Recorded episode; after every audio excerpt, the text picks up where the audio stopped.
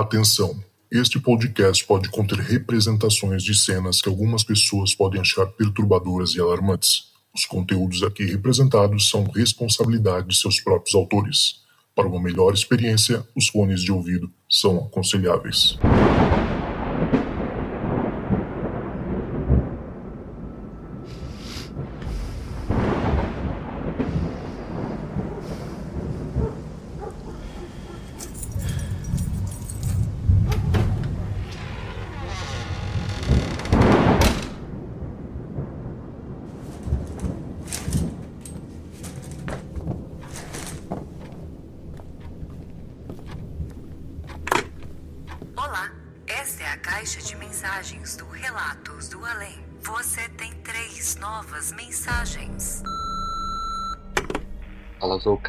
Beleza? Meu nome é Ângelo, tenho 33 anos, sou aqui de São Paulo, capital.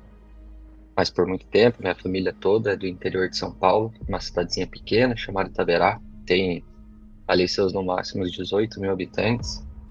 Muito região rural, fica na divisa com o Paraná. Então, cerca de, diria uns 250 quilômetros aqui de São Paulo, uma viagem de duas horinhas, três horas apenas. E eu queria contar hoje duas historinhas bem legais é, que eu tive durante a minha infância. Então, por muito tempo, minha família toda, né, na verdade, ela, ela é espírita, então minha mãe, ela é uma, ela é uma médium, veio do meu avô também, meu avô ele era um médium, sou muito fui muito próximo dele, né? Ele já veio a falecer. E eu sempre tive muita proximidade, muita sensibilidade durante a minha infância. Depois a gente vai crescendo, vai mudando e a gente acaba perdendo um pouco isso. Mas eu sempre fui uma pessoa muito sensível, assim, é, frequento centros espíritas e tudo mais. Então sempre acreditei em sobrenatural, acreditei em tudo, principalmente em vida além da Terra. Para mim, tem um pensamento que seria muito muito mesquinho da nossa parte se a gente acreditasse que só existe vida apenas no planeta Terra, né? O universo ele é muito gigante. E aprendi isso ouvindo da minha mãe, ouvindo do meu avô. Então foi grandes aprendizados que eu tive durante a minha infância. Mas hoje eu queria contar só dois relatos que eu tive, um relacionado comigo, com, com a minha mãe também, que eu presenciei, estava ali é, durante o acontecido, e um segundo relato que eu ouvi, cresci ouvindo de um, de um grande amigo, de um grande parceiro que eu tive na minha infância. O primeiro é relacionado a, a, a OVNIs, extraterrestres, e o segundo é relacionado a chupacabra, lobisomem, seja lá o que foi que aconteceu na época. Então, começando pelo primeiro, é, é, muito normal, durante a minha infância foi muito comum a minha mãe, ela pegar a gente, eu e minha irmã, a gente era criança, então isso devia ser lá por volta dos anos 2000, 2001, eu devia ter 11 anos mais ou menos, 11, 12 anos, e a gente ia fazer compra nas cidades próximas de Itaberá. É uma cidade muito pequena, não tem quase nada, né? Então, o pessoal acabava indo muito para Itapeva, para Itararé, para fazer compra, que são cidades um pouquinho maiores ali da região, que cerca de 30 quilômetros de Itaberá. E certo dia, fomos para Itararé, que é uma cidade que realmente é bem na divisa do Paraná, ali bem colado. Estávamos eu, minha mãe, minha mãe estava dirigindo, minha avó, minha irmã e minha prima. E a gente passou o dia em Itararé, fazendo compras, passeando. Não lembro exatamente o dia da semana, provavelmente algum final de semana, sexta ou sábado. E a gente passou o dia lá e voltamos no final da tarde. Provavelmente era por volta das 6 até 7 horas da noite, assim, já estava bem escuro. E na época era uma estrada, assim, muito ruim. Uma... Ainda é uma estrada, assim, pista simples, pouco acostamento, opções de acostamento e tal. Mas na época eu lembro que era uma estrada bastante esburacada, então tinha que tomar muito cuidado, andar devagar e tal. E a gente estava voltando nesse horário, até que minha mãe ela, ela avistou, olhou para o céu, e falou: Nossa, que, que bola estranha aquela na, no céu, que, que negócio esquisito. E ela na hora já parou para ver, porque a mãe é muito curiosa, né? Ela sempre acreditou. E ela parou, estacionou o carro e a gente desceu. Desceu eu, ela e minha prima. E minha irmã é muito medrosa, ainda é muito medrosa. E ela ficou no carro chorando, pedindo pra gente voltar, que ela tava com medo. E minha avó ficou ali no carro, tentando acalmar ela. E a gente desceu.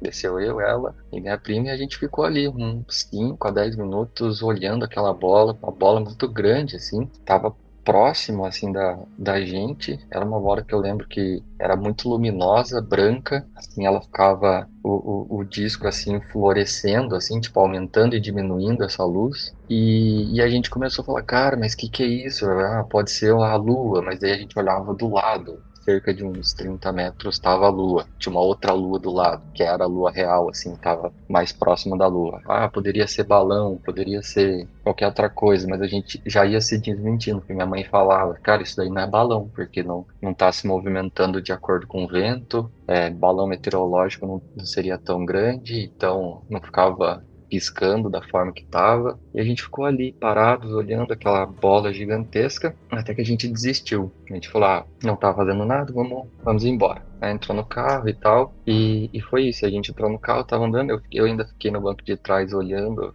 aquela aquela bola no céu assim, ou reparando na lua, até que entrou um grande grande árvores assim na lateral, ela foi para trás dessas árvores e na hora que saiu as árvores não tinha mais nada simplesmente desapareceu. E só uma fun fact, assim, do, do caso, foi, engra... foi, aliás, é engraçado, né, interessante, curioso, mas assim que a gente chegou na cidade, minha mãe foi atravessar um cruzamento e do nada, ela, ainda bem que ela tava devagar, né, mas do nada, assim, a gente escutou um barulho no carro, assim, pau, um barulhão super alto, assustou todo mundo, nossa, o que aconteceu? E aí um, um rapaz tinha descido uma avenida super rápida de bicicleta, ela bateu nessa, na bicicleta, o cara bateu nela, na verdade, e o rapaz acabou voando numa porta de ferro, dessas portas de boteco antigos que tinha, assim, na, no passado. Ele voou e acabou indo para essa porta, mas graças a Deus não aconteceu nada, o cara ficou tudo bem, ele teve um corte na perna, assim, minha mãe levou ele pro hospital, mas ficou tudo bem. Então esse foi o primeiro relato, o primeiro avistamento que eu tive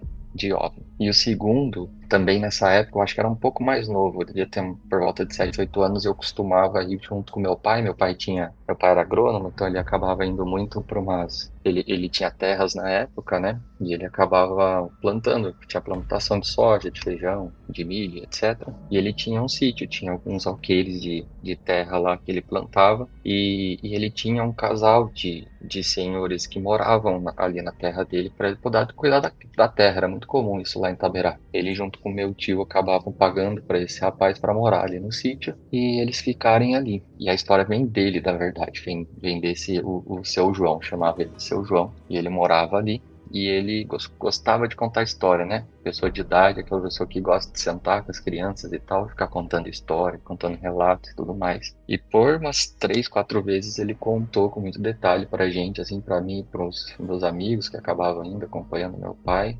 é, de um relato de uma criatura que ele acabava chamando de, de lobisomem na época, que acabava cercando ali a região deles, a, a região ali da, daqui, tanto ele quanto alguns amigos deles que moravam, que viviam já há muito tempo em sítios, em chácaras, etc., que eles já tinham visto uma criatura muito grande, peluda, de olho vermelho é, e que vivia ali pela região. E certa vez, pelo que ele estava contando, ele estava voltando de um, de um dia cansativo que ele tinha passado na roça, ele tinha ficado o dia inteiro ali colhendo é, feijão, né? era muito comum de as pessoas irem na parte da madrugada e voltar só de noite. Ele estava voltando sozinho numa, estrada de terra e ele avistou o, o, o animal, ele viu o bicho e, e, ele se assustou, saiu correndo. Saiu correndo, ele conseguiu chegar na casa dele, gritando, gritando para a esposa dele e tudo mais. E eles tinham, né? Eles acabavam cuidando das terras e tinham uma espingarda é, dentro da casa. Isso que ele corre, conseguiu correr para dentro da casa e, e, chegar na casa, né? O animal começou a bater, a arranhar toda a porta.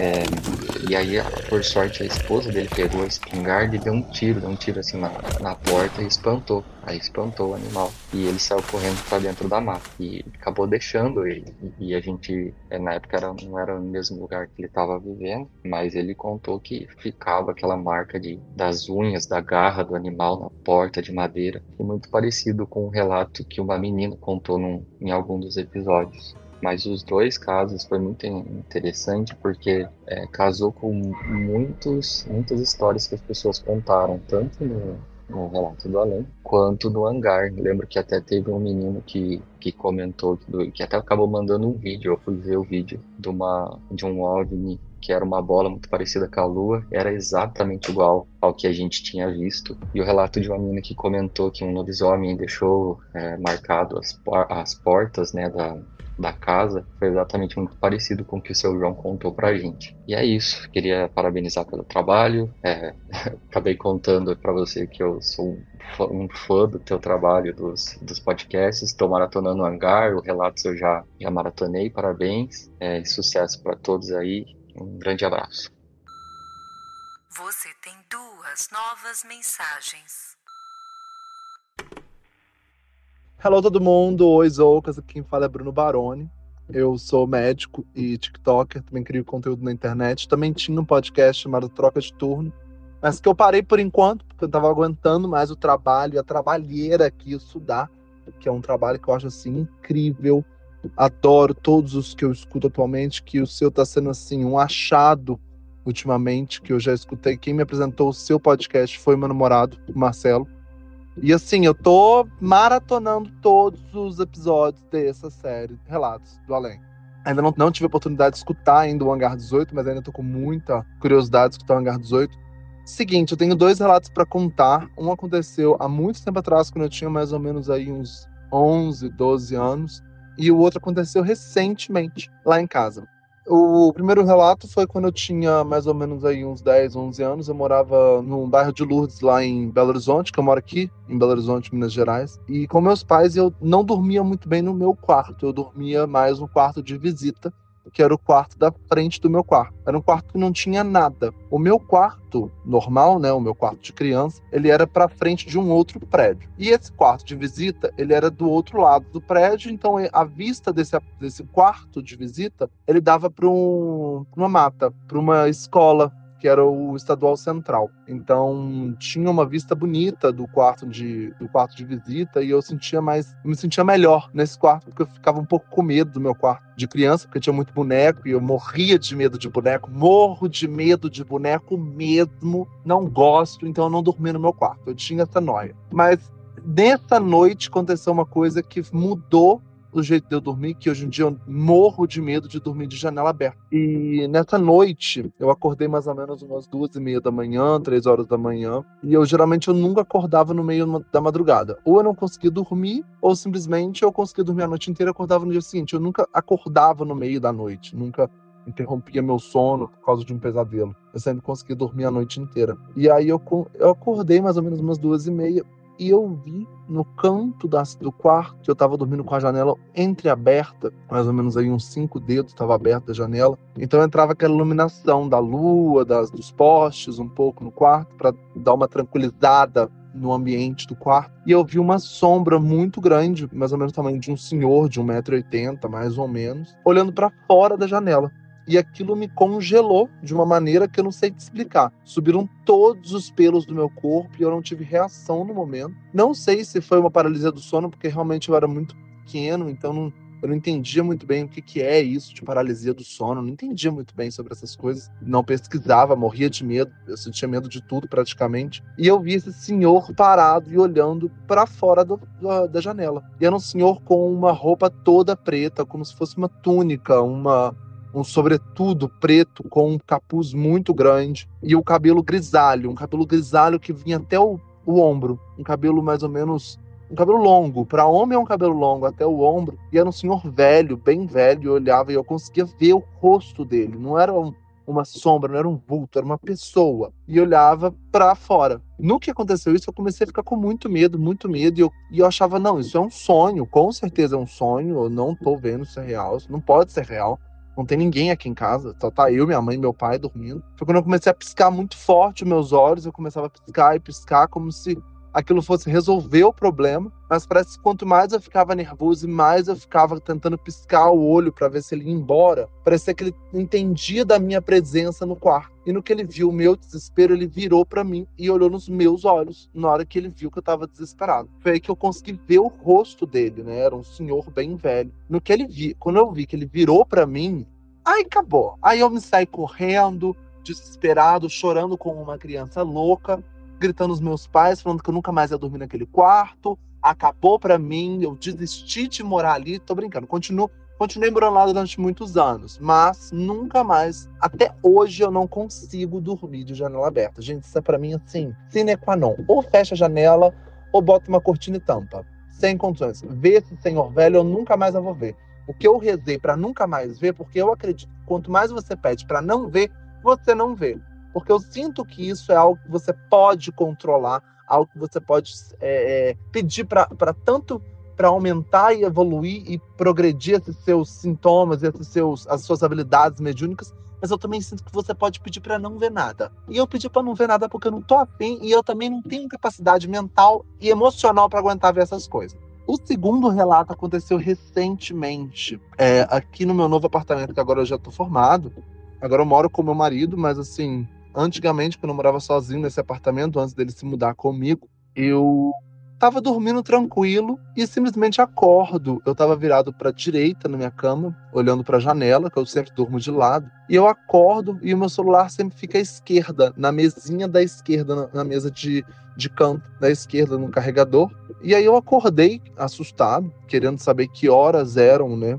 No que eu acordei, eu não queria virar o meu corpo todo para pegar meu celular. Eu simplesmente levantei meu braço e estiquei do lado esquerdo, mas olhando para o lado direito. Então eu estava deitado, né, olhando para a direita, para a janela, estiquei meu braço para a esquerda para pegar o meu celular e simplesmente meu braço começou a ser puxado. Não foi algo rápido, foi algo muito demorado. Eu lutei contra essa coisa que estava puxando meu braço. Então eu puxava para cá e meu braço puxava para lá. Eu queria começar a chorar, não chorei, segurei e eu vi que estava tentando puxar o meu corpo para fora da cama. Esse braço que puxava meu braço. No que eu consegui puxar de vez o meu braço dessa pessoa que estava tentando me puxar, eu levantei da cama e saí correndo para a sala, acendi todas as luzes e simplesmente comecei a rezar. Gente, eu comecei a rezar, pedir para parar de ver essas coisas para não acontecer isso de novo. Mas eu acho que eu rezei tanto, que eu me senti tão tranquilo na hora, que eu consegui dormir. Não sei como que eu consegui dormir depois dessa cena que eu vivenciei lá em casa, mas eu consegui. Eu, até hoje eu penso, gente, como é que eu consegui dormir depois de alguém ter puxado meu braço? Mas tranquilo. Aí o meu terceiro caso, o último, eu juro que é o último, gente, mas são casos curtinhos, dá pra você sentir leve, dá para sentar, relaxar, escutar o caso, sentir um medo, contar a história, passar para frente. O terceiro relato foi quando eu estava nesse mesmo apartamento. Gente, não me perguntem por que eu continuo nesse apartamento. também penso em mudar, mas o problema é que eu gosto desse apartamento. Mas eu estava nesse quarto indo dormir, mas eu sempre gosto pegar um copo d'água antes de dormir. Sempre gosto de tomar um copo d'água logo antes de deitar. Então eu fui para a cozinha e a única coisa que estava acesa lá em casa era o meu quarto. E do meu quarto é o seguinte, para vocês se contextualizarem. A gente tem um, a sala, né, a sala de TV, segue mais para frente tem a copa, depois da copa um corredor longo e no final do corredor, o último, o último quarto, olhando para o final do corredor, é o meu quarto. Então, para você ir na cozinha, você tem que atravessar esse corredor, atravessar a copa e chegar na cozinha. Tudo estava apagado, sem só meu quarto que estava aceso.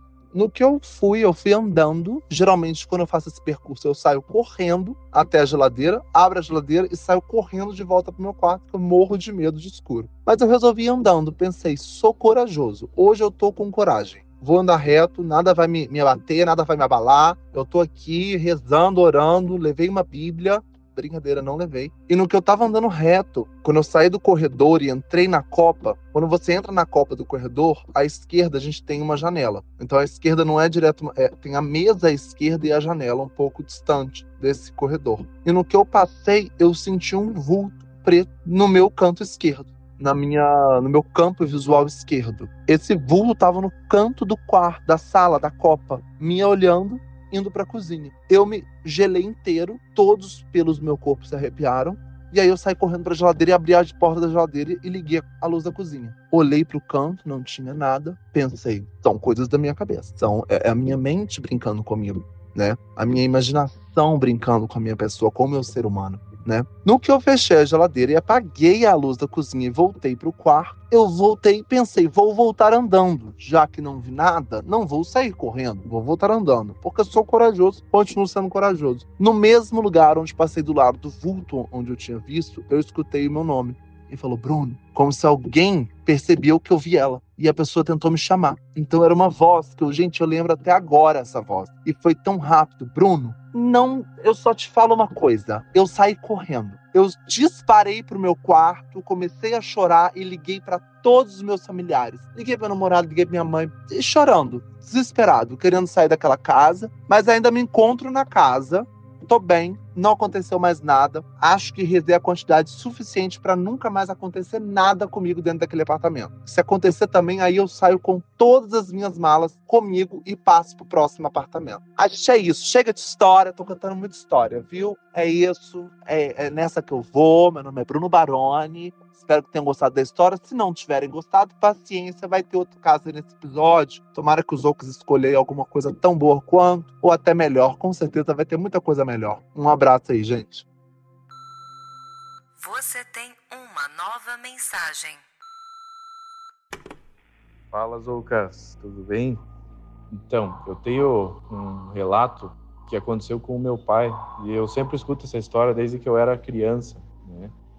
E o que ele me contou é o seguinte: tinha um lugar que a gente ia pescar na cidade de São Mateus do Sul, Paraná, onde a gente morava, que ele era uma chácara abandonada do DR. Né? Eles construíram uma casa e um tipo uma área com churrasqueira e acabou que abandonou. Eles usaram, abandonaram esse, esse lugar e os pescadores e a gente que gostava de acampar ia lá, porque era na beira do Rio Iguaçu, né? Na verdade, foi até trágico porque que o pessoal do DR abandonou esse rancho. Ainda era deles, a propriedade, mas era uma propriedade abandonada, tinha muito mato e tudo, né? É, aconteceu o seguinte, ele era um, um, uma, uma, área recreativa do, dos funcionários do DR, uma associação, né? E eles tinham piscinas com que vinha água de uma nascente ali perto. E aconteceu que um fato trágico que uma criança morreu afogada numa piscina dessa. Depois disso, o pessoal é, esvaziou as piscinas, colocaram terra parcialmente na, na, piscina e pararam de usar aquele lugar. Né? Todo mundo sabia que, que tinha acontecido. Pois bem, é, o meu pai tinha ido acampar. Meu pai tem dois irmãos, uma, uma irmã mais nova e um irmão mais velho. Meu pai é o irmão do meio, né? E eles estavam acampando nesse local e tinha um rapaz que tinha uma casa próxima ali. Então você imagina, a, o rancho ficava na beira do rio e você tinha um morro que subia para a estrada grande em cima, né? E era mato fechado, ia tanto que você conseguia ir de carro só se tivesse um jipe para puxar na subida, que era bem alto. E acontece o seguinte, é, era noite já. Eles tinham, durante o dia eles tinham pescado alguns peixes e iam é, fazer esses peixes, a refeição da noite. E o meu avô pediu para o meu pai e para um amigo dele irem chamar esse rapaz que morava na casa lá em cima, que era amigo deles, para jantar, para comer junto com eles, né? E estava bem escuro. E o meu pai e um amigo deles que estava é, acampando junto subiram a pé, diz eles que com bastante medo, mas subiram até a casa desse rapaz, desse cara, chegaram lá e não viam, é, o rapaz não estava lá, tinha saído, sei lá, estava em outro lugar, né? E eles estavam voltando. E ele falou que quando eles começaram a descer, o, descida, tinha mais ou menos uns 800 metros de, de descida, é, de mata fechada até chegar nesse rancho. Diz que eles estavam andando e escutavam barulho no mato atrás deles. Daí, e eles com a lanterna mirando para frente. Quando eles olhavam para trás, diz que tinha dois brilhos vermelhos, é, como se fossem dois olhos atrás deles, assim, sabe? Dois olhos. E quando batia a lanterna, não tinha nada. Continuavam andando. Quando batia a lanterna, não tinha nada. Aí continuavam andando, daqui a pouco esse olho aparecia na frente deles, mas na lateral onde eles não estavam iluminando a lanterna. Batia a lanterna, não tinha nada. Aí, o meu tio, que é o irmão mais velho do meu pai, e mais um amigo deles, resolveram pregar uma peça nos dois que estavam descendo. Então, mais ou menos no meio do, do caminho, ou quase chegando no, no local, bem perto de onde eram as piscinas, tinha um poço ali, onde conta que era as, a nascente abastecia as piscinas e tinha um poço também ali. E o meu tio e esse amigo se esconderam atrás de uma árvore e meu pai e o outro amigo deles estavam descendo, estavam já bem assustados, bem olhando aquela luz vermelha, né, aqueles dois olhinhos vermelhos e tal. E daí saiu meu tio e o outro amigo, assustaram eles, né, tiveram um susto bem grande, é, gritaram e tudo mais, mas daí deram risada e beleza. E continuaram descendo junto. E aquele olho continuou acompanhando eles. Até que eles chegaram do lado da, da piscina, na estrada, antes de chegar no rancho, e eles escutaram barulho no mato. Então eles pararam. Aí eles ouviram um barulho tipo de. como se fosse arrastando a tampa do poço. E eles ficaram parados ouvindo. E ouviram um barulho de. como se alguém se jogasse dentro da água. Aí eles foram correndo para o rancho, né, assustados, e contaram para o meu avô que não deu muita bola. Meu avô sempre foi muito corajoso, assim, né? E é essa história que eles contavam. Eles acham que era alguma coisa que estava ali, talvez referente àquela criança que morreu afogada ali. É, esse lugar, é, a Chapada, eles, eles chamavam. Hoje em dia é, foi comprado por um rapaz, a propriedade está fechada e o, o, o, pessoal é, revitalizou, né, deixou bonito de novo, reformou tudo, mas era até um, um local abandonado que a gente ia, né, acampar. Tanto que não tinha luz, não, não tinha água, nada. Era um acampamento bem legal. Minha infância rodou bastante ali. E muita gente contava histórias é, sobre assustadoras de lá. Muita gente é, usava para descer o barco para o rio e pescar, mas não passava uma noite ali.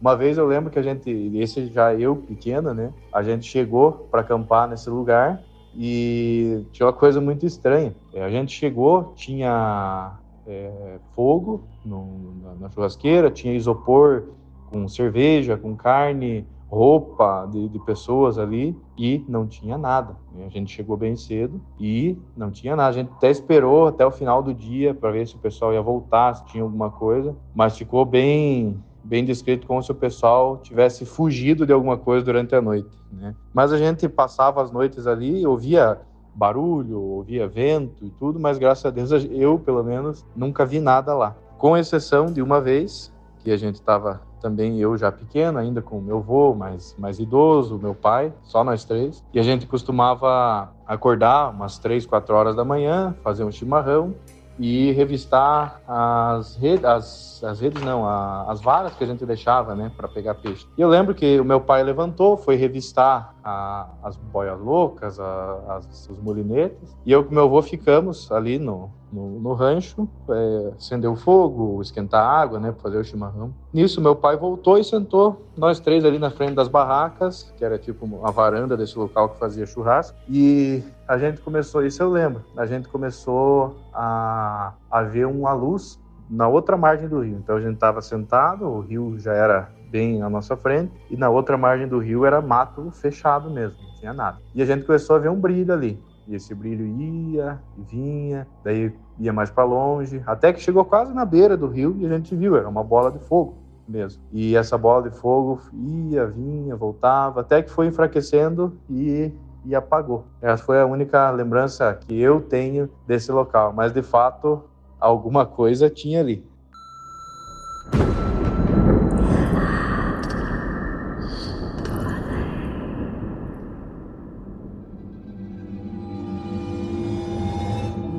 É isso aí, galera. Chegamos ao final de mais um Relatos dos Ouvintes aqui no Relatos do Além. Queria agradecer a todo mundo aí que participou. Ângelo, Rafael, Bruno Baroni, cara, pelo amor de Deus. Ri demais, cara. O Bruno, não sei se vocês sabem, mas ele é famosíssimo no TikTok. E, pô, obrigado aí por, por fazer parte, né, do, do episódio de hoje, com essa história bizarríssima.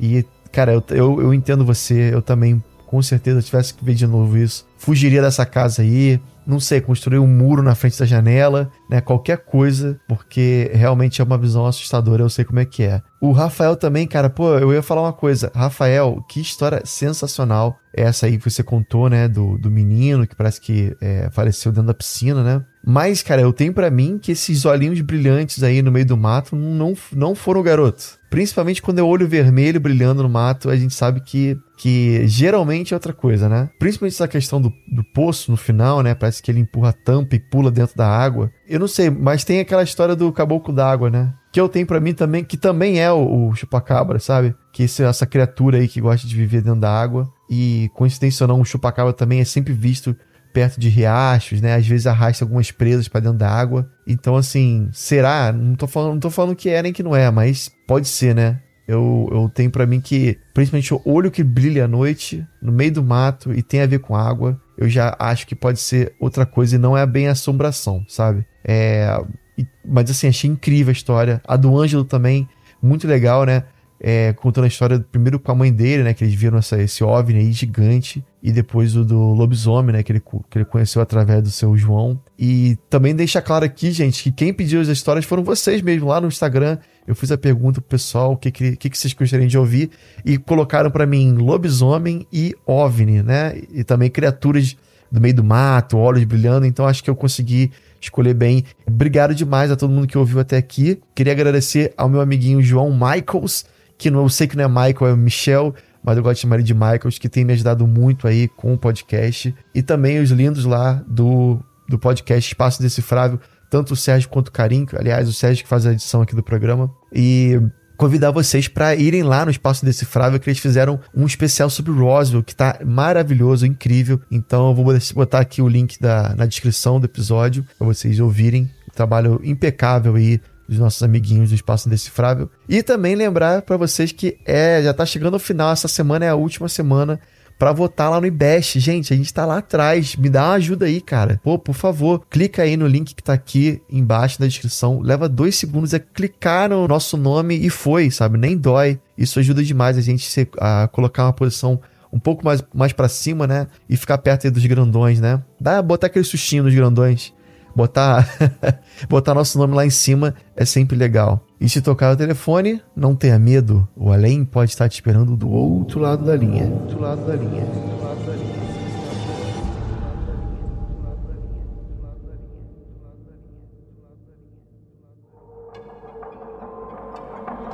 Esse podcast foi um podcast editado pelo encodedprod.com.